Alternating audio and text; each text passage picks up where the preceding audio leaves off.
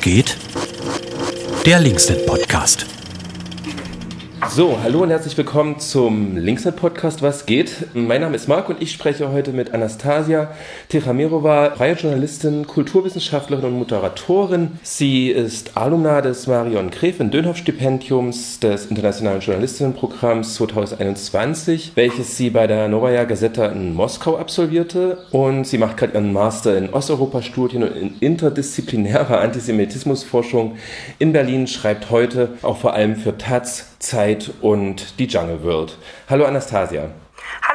Genau, du hattest am 8. Mai, dem sogenannten Tag der Befreiung, einen schönen Artikel auf der Taz veröffentlicht und ich würde einfach mal ein Zitat aus der Rede vom damaligen Bundespräsidenten Richard von Weizsäcker vorlesen, aus einer Rede, die er 1985 gehalten hat. Und vielleicht gibt das die Gelegenheit, vielleicht auch die Essenz deines Artikels, das, was du da kritisierst an diesem Tag, an seinem Titel, hier auch nochmal wiederzugeben. Ich lese mal kurz vor, es ist ein kurzes Zitat. Der 8. Mai ist für uns Deutsche kein Tag zum Feiern. Die Menschen, die ihn bewusst erlebt haben, denken an ganz persönliche und damit ganz unterschiedliche Erfahrungen zurück. Der eine kehrte heim, der andere wurde heimatlos. Dieser wurde befreit, für jenen begann die Gefangenschaft. Viele waren einfach nur dafür dankbar, dass Bombennächte und Angst vorüber und sie mit dem Leben davongekommen waren. Andere empfanden Schmerz über die vollständige Niederlage des eigenen Vaterlandes.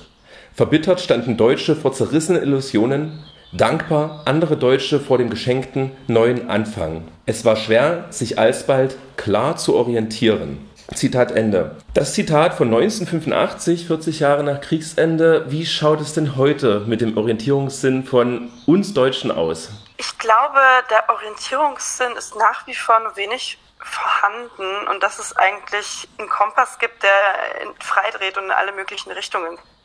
Also das Zitat offenbart ja eigentlich, dass man immer noch nicht schafft zu benennen, wer aktiv Täter war im Zweiten Weltkrieg. Es wird stattdessen eigentlich eine Gleichsetzung betrieben von den armen Opfern, von den Opfern von Dresden, Bombennächte, aber der, die Ursache dafür wird nicht benannt.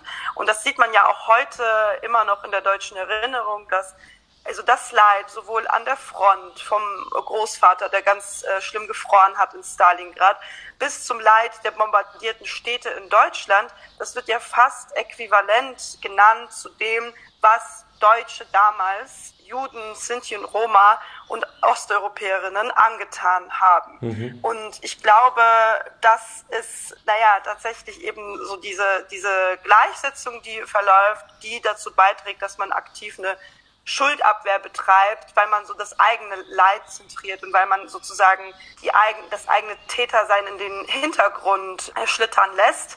Und ja, die eigene Erfahrung sehr zentral ist, um sich an, an diesen Zweiten Weltkrieg äh, zu erinnern. Woran machst du das Und, fest, dass das heute noch genau der Fall ist? Naja, also wenn wir heute, also du hast es ja gesagt, also Tag der Befreiung, ich glaube mittlerweile ist es halt schon so, dass man dankbar ist, also man ist dankbar, dass man vom Joch des Faschismus befreit wurde, vom Joch des NS, von den bösen Nazis, als wäre Deutschland 33 bis 45 besetzt gewesen und als wären die Nazis nicht demokratisch an die Macht gekommen ja ganz normale Deutsche waren, wie alle anderen auch, die sie gewählt haben. Genau, und diese, dieser Terminus der Befreiung suggeriert aber, dass die Deutschen sehnsüchtig auf die Befreiung durch die Rote Armee und durch die Alliierten gewartet haben. Und dem war halt nicht so, ne? Also die waren jetzt zu Millionen bis zum Ende glühende Anhänger Hitlers gewesen. Die waren bis zu Millionen immer noch äh, in der NSDAP und die ersten 30 Jahre nach Kriegsende hat man überhaupt nicht über die eigenen Verbrechen gesprochen. Man hat auch nicht über den Holocaust gesprochen.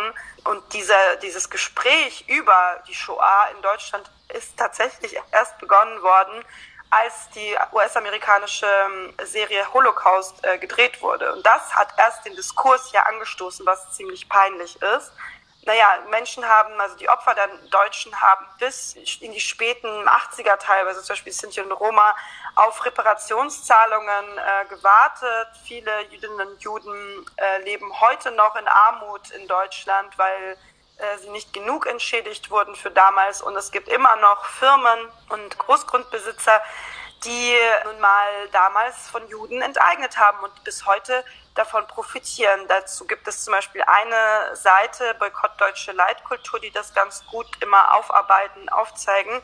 welche großen deutschen Konzerne da bis heute verstrickt sind. Und deswegen glaube ich, dass dieser Begriff der Befreiung nicht ganz richtig ist, sondern ich präferiere den Begriff des Sieges zu nutzen, der Sieg über den Faschismus, über den deutschen Faschismus, den deutschen Nationalsozialismus, was auch ganz wichtig ist, der singulär war, weil seine Leitideologie der wahnhafte eliminatorische Antisemitismus gewesen ist. Mhm. Und ich glaube, dass man in dieser Erinnerung durch, also dass man in dieser Erinnerung an die Befreiung vieles verdreht und dass man vor allem Opfergruppen wie zum Beispiel die Jüdinnen und Juden, Sintise und Romagna und Osteuropäerinnen, die auch aus rassistischen Motiven zu Millionen ermordet wurden, dass man diese außen vorlässt oder naja überhaupt nicht nicht thematisiert oder erst sekundär zur Sprache kommen lässt. Es sind, es sind eher lästige Opfergeschichten, die das deutsche Opferbild stören. Genau.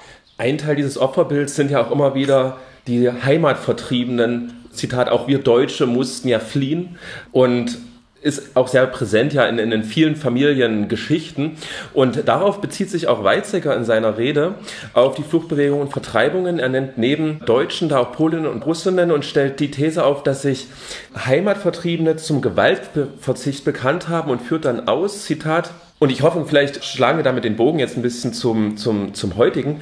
Genau, Zitat, Gewaltverzicht heute heißt, den Menschen dort, wo sie das Schicksal nach dem 8. Mai hingetrieben hat und wo sie nun seit Jahrzehnten leben, eine dauerhafte, politisch unangefochtene Sicherheit für ihre Zukunft zu geben. Es heißt, in widerstreitenden Rechtsansprüchen das Verständigungsgebot überzuordnen. Darin liegt der eigentliche, der menschliche Beitrag zu einer europäischen Friedensordnung, der von uns ausgehen kann. Der Neuanfang in Europa nach 1945 hat dem Gedanken der Freiheit und Selbstbestimmung Siege und Niederlagen gebracht. Für uns gilt es, die Chance des Schlussstrichs und eine lange Periode europäischer Geschichte zu nutzen, in der jedem Staat Frieden nur denkbar und sicher schien als Ergebnis eigener Überlegenheit und in der Frieden eine Zeit der Vorbereitung des nächsten Krieges bedeutete. Diese europäische Friedensordnung, von der er spricht, das hat ja nun nicht geklappt, schon ähm, mit den Kriegen in dem auseinanderfallenden Jugoslawien nicht. Und ein Schlussstrich davon kann nun auch nicht gesprochen werden. Gibt es diese Chance eines Schlussstrichs überhaupt? Gab es sie und wenn ja, wurde sie genutzt und ist sie gescheitert? Also ich würde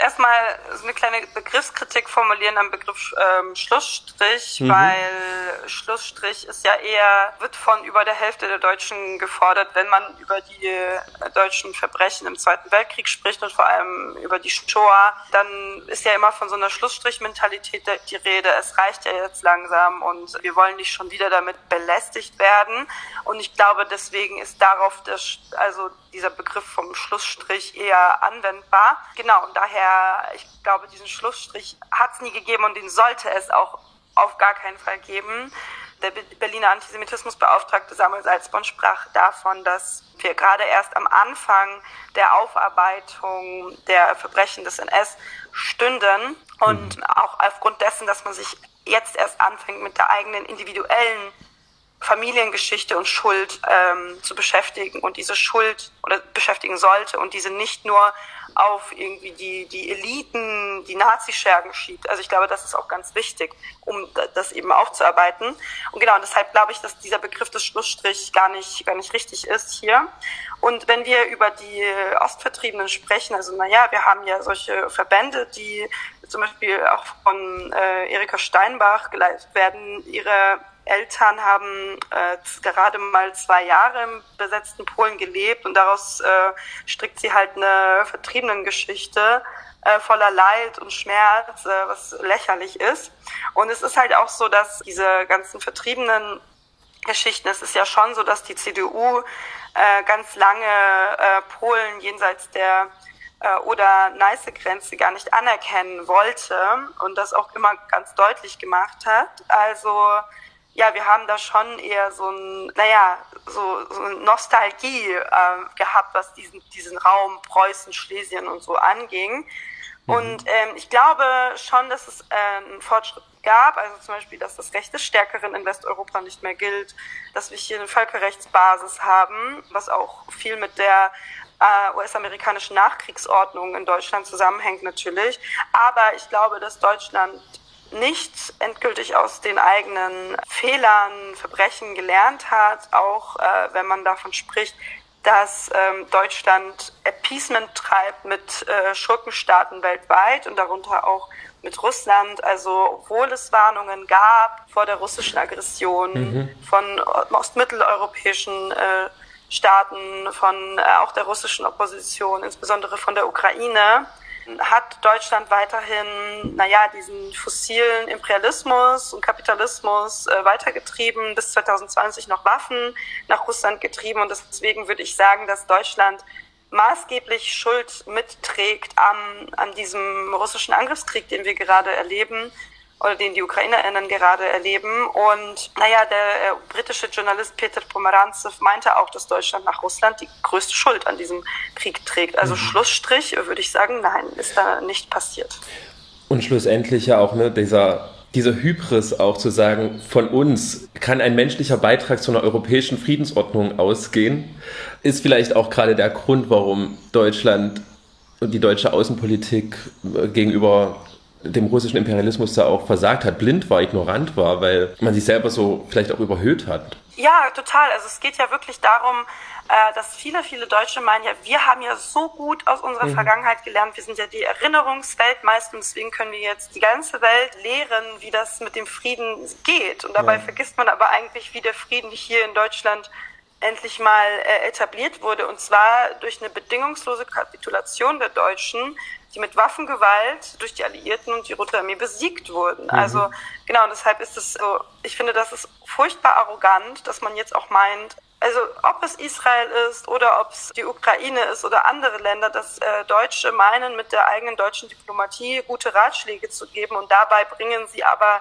tatsächlich schwächere Staaten wie zum Beispiel die Ukraine in die Bredouille und äh, haben zum Beispiel mit Minsk I und Minsk II forciert, dass die Ukraine Referendum, ein Referendum anerkennen musste, was sie nicht anerkennen durfte, weil es antidemokratisch war und somit auch die Krim äh, abgeben musste. Ne? Also Deutschland sollte sich auf jeden Fall zurückhalten mit der eigenen Diplomatie und stattdessen sich äh, bemühen darum, die eigene historische Vergangenheit äh, aufzuarbeiten und daraus eine Verantwortung ableiten. Welchen Stellenwert muss denn dann der 8. Mai als Tag des Sieges über den deutschen Faschismus in Europa nach so 14 2022 einnehmen? Du hast jetzt schon gesagt, Deutschland auf jeden Fall muss sich dringend zurückhalten, also auch die deutsche Gesellschaft. Welche, auf welcher europäischen Ebene kann denn des 8. Mai gedacht werden, auch nach dem 24. Februar 2022? Also ich glaube, wir können diesen Tag natürlich nicht begehen oder auch den 9. Mai nicht begehen, ohne ja den russischen Angriffskrieg gegen die Ukraine mit einzubeziehen. Und ich glaube, man sollte davon absehen und sich davor hüten, also Gleichsetzungen zu ziehen, insbesondere als Deutsche zu sagen, Wladolf Putler, das ist der neue Hitler, was weiß ich.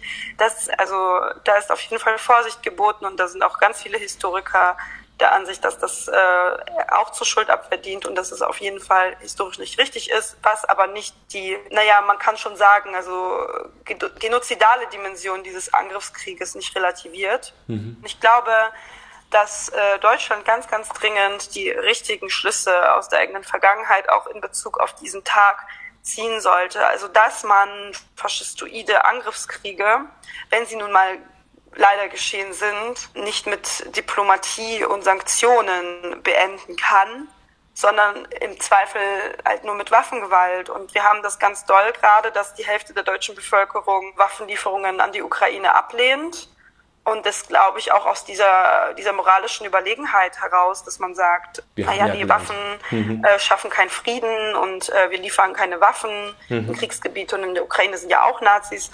Und man sollte die richtigen Schlüsse ziehen aus der Vergangenheit, dass es nicht nie wieder Krieg heißen muss, sondern nie wieder Faschismus. Und wenn dieser Faschismus nun mal über ein, ein angegriffenes Land hereinbricht, dann muss dieses Land auch die Möglichkeit haben, sich zu verteidigen. Und das tut die Ukraine gerade. Mhm. Äh, wir haben gerade äh, extrem viele Raketenangriffe wieder auf die Ukraine erlebt, gesehen. Und diese wären zum Beispiel nicht abgewehrt worden, hätte es die westlichen Waffenlieferungen nicht gegeben. Mhm. Man hätte viel mehr Orte wie Mariupol gehabt, wenn die Ukraine nicht ausgerüstet worden wäre durch westliche Waffenlieferungen. Und Mariupol ist das Beispiel, was passiert, wenn den Ukrainern nicht geholfen wird. Und das sollte eine Mahnung sein. Und das ist für jeden Deutschen die moralische Pflicht, das anzuerkennen, dass man äh, das verhindern muss, weil ähnliches ähnliches, ich sage nicht gleiches, schon einmal vor 80 Jahren von deutscher Seite ausging und übrigens auch insbesondere auf ukrainischem Boden. Daher gibt es diese historische Verantwortung gegenüber der Ukraine, sie vor derartigen Angriffen zu schützen. Und nicht nur die tatsächlich 80, 90, 100-Jährigen, die noch leben und die jetzt zum zweiten Mal einen Krieg in diesem Ausmaß erleben, zu schützen, sondern auch ihr Andenken, auch ihr Andenken, wofür sie gekämpft haben. Und zwar gegen den Faschismus. Und ich würde sagen, dass Russland heute ein faschistoider Staat ist, mit dem es keinen Frieden geben kann und sollte, mit dem es kein, keine gemeinsame Sicherheitsordnung geben kann und sollte, sondern der besiegt werden muss, damit man in die Zukunft blicken kann. Vielleicht würde ich noch ergänzen, auch das, weil die Geschichte ja nicht mit Mariupol begann, sondern auch schon mit Aleppo in Syrien, dass viel zu lange in, in Deutschland die Augen verschlossen wurde vor, vor dem, zu was die russische Armee ja fähig ist, der russische Imperialismus. Ne? Nicht nur das, sondern auch natürlich, also im Osten der Ukraine 2014, ja. also die sogenannten Separatisten, ja, die ja von Russland äh, ja. kamen. Oder auch der Krieg in Georgien, der von mhm. Russland ausging. Oder auch der Krieg gegen Tschetschenien, während Putin das zweite Mal den Krieg gegen Tschetschenien begann und der schon seit zwei Jahren lief, wurde er mit Standing Ovations im Bundestag begrüßt 2001. Mhm. Also gab ein jahrelanges Ignorieren dieses äh, Diktatoren und diese, äh, also dieses Regimes. Und man hat es hofiert, man hat gedacht, man kann Wandel durch Handel betreiben. Jetzt äh, schwenkt man gerade dazu über, Wandel durch Handel mit Aliyev zu treiben, also dass man bei ihm Öl und Gas einkauft, obwohl er tagtäglich genozidale Drohungen gegenüber den ArmenierInnen ausspricht. Also ich glaube, Deutschland, insbesondere Deutschland, aber auch Europa, muss lernen daraus, dass diese Politik nicht funktioniert und dass man nicht Kapitalinteressen von anstellen sollten und Profitinteressen, sondern die Sicherheit von Zivilistinnen, von Menschen. Und das wird aktuell nicht getan. Und um es zu tun, muss man diesen Krieg stoppen. Und den stoppt man eben nicht dadurch, dass man äh, zu Konditionen Russlands verhandelt, weil Russland will anders nicht verhandeln, mhm. sondern dass man die Ukraine in eine faire, gerechte Verteidigungs- und Verhandlungsposition bringt, so dass mhm. es sich für Putin nicht gelohnt haben darf, dass er diesen Krieg geführt hat. Ich glaube, es ist auch wichtig zu verstehen, dass Russland diesen 8. bzw. 9. Mai ähm, als Propagandatag verwendet. Also es wird keine Erinnerung, keine schmerzhafte Erinnerung äh, an diesen Sieg über den Faschismus mehr verfolgt, sondern es ist ein nationaler äh, Heldenkult, der mittlerweile zu einem Kriegskult avanciert ist. Also wir können es wiederholen, wenn wir wollen. Wir können auch nochmal Berlin erobern, wenn wir wollen. Und das ist ganz, ganz wichtig, dass man dieser Propaganda trotz, dass man auch russische Flaggen äh, weiterhin an diesem, an diesem Tag äh, verboten lässt. Die haben auch nichts mit dem Sieg über den deutschen Faschismus zu tun. Äh, stattdessen hat man unter der russischen Trikolore mit Nazis kollaboriert damals. Und daher, ja, muss man da ganz vorsichtig sein und diesen Tag von dieser Propaganda möglichst äh, frei halten, auch an den Sowjetehrenmälern, die wir hierzulande haben. Dann würde ich jetzt nochmal noch mal ein ganz anderes Thema aufmachen, auch aus dieser Weizsäcker-Rede, was er da anspricht, nämlich die Rolle der Frauen, der deutschen Frauen während der Zeit des Zweiten Weltkriegs, während des Holocaust. Äh, ich zitiere wieder. Den vielleicht größten Teil dessen, was den Menschen aufgeladen war, haben die Frauen der Völker getragen. Ihr Leiden, ihre Entsagung und ihre stille Kraft vergisst die Weltgeschichte nur allzu leicht. Sie haben gebankt und gearbeitet, menschliches Leben getragen und beschützt. Sie haben getrauert um gefallene Väter und Söhne, Männer, Brüder und Freunde. Sie haben in den dunkelsten Jahren das Licht der Humanität vor dem Erlöschen bewahrt. Am Ende des Krieges haben sie als Erste und ohne Aussicht auf eine gesicherte Zukunft Hand angelegt, um wieder einen Stein auf den anderen zu setzen, die Trümmerfrauen in Berlin und überall. Als die überlebenden Männer heimkehrten, mussten Frauen oft wieder zurückstehen. Viele Frauen blieben aufgrund des Krieges allein und verbrachten ihr Leben in Einsamkeit. Wenn aber die Völker an den Zerstörungen, den Verwüstungen, den Grausamkeiten und Unmenschlichkeiten innerlich nicht zerbrachen, wenn sie nach dem Krieg langsam wieder zu sich selbst kamen, dann verdanken wir es zuerst unseren Frauen. Ja, Anastasia, was denkst du darüber? Ich glaube zum einen, dass es natürlich gut ist, dass Frauen überhaupt mal genannt werden. Das ist in, in der Zeit nicht äh, selbstverständlich gewesen, dass man ihnen dankt. Aber gleichzeitig stört mich, dass sie sozusagen als stille Heldinnen dargestellt werden, denen, äh, wo es reicht, Danke zu sagen. Mich stört auch, dass man durch diese Passagen erkennt, dass Frauen anscheinend ja keine Schuld getragen haben sie sind äh, Friedensengel gewesen, das Licht der Humanität, äh, sollen sie im Holocaust hochgehalten haben. Das ist natürlich nicht richtig. Also Frauen waren im NS auch als Kameradinnen aktiv äh, gewesen, haben den Antisemitismus mitgetragen, äh, haben auch in Konzentrationslagern gearbeitet, ne? Also mhm. und das nicht aus Zwang. Und daher ist mir das ganz wichtig zu betonen. Und gleichzeitig, wenn man schon von Frauen der Völker spricht am Anfang, es waren auch Rotarmistinnen, die den Faschismus bekämpft haben und die finden hier keine Erwähnung.